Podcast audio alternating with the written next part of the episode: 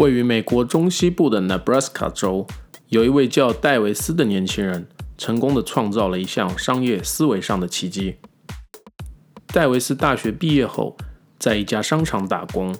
当他拿到了第一个月的工资五百美元后，他突发奇想：我能不能凭着五百美元建设一座自己的商厦呢？戴维斯冥思苦想了几个晚上后，终于找到了一个切实可行的执行办法。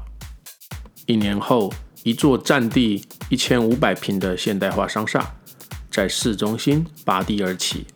商厦的装修非常的豪华，气派非凡。据业内人士测算，建起这座商厦至少得花一千五百万美元。任何人都不相信戴维斯仅只拿出了五百美元就建成了。美国著名的商业日报在报道这一则新闻时，称此奇迹为当代的天方夜谭。在人们纷纷猜测戴维斯究竟运用了什么魔法时，商业日报的记者在采访了戴维斯后，揭开了其中的奥秘。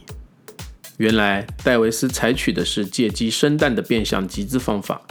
戴维斯将商厦按不同的用途分割成三百多个单位，每个单位每年收租金一万美元，一次性收取十年共十万美元的金额。